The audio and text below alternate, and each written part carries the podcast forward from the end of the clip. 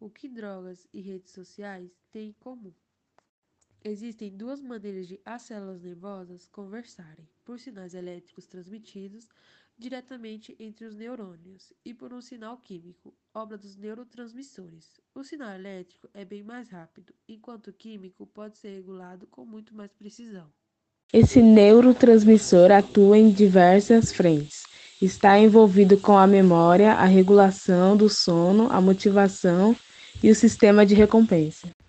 Sistema de recompensa é um circuito ativado. Toda vez que você foge de algo perigoso, sobrevive a um susto, nessas horas é como se nosso cérebro nos desse um prêmio e declarasse: Parabéns, isso foi bom, faça de novo. Inclusive, vou ajudá-lo a se lembrar dessa sua atitude para repetir a dose em breve.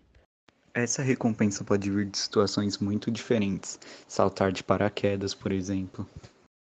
Caso você tenha coragem de pular e o dispositivo abrir um caminhão de dopamina poderá ser liberado durante a queda e o pouso.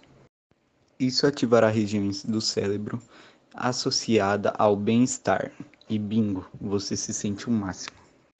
Nosso cérebro é tão fantástico que equilibra a liberação de dopamina e outros neurotransmissores. Sim, não se vive só de prazer, neurotransmissores podem ser reabsorvidos pelo próprio neurônio que liberou e assim a massa cinzenta tem um controle mais preciso para estimular determinada cadeia de células nervosas.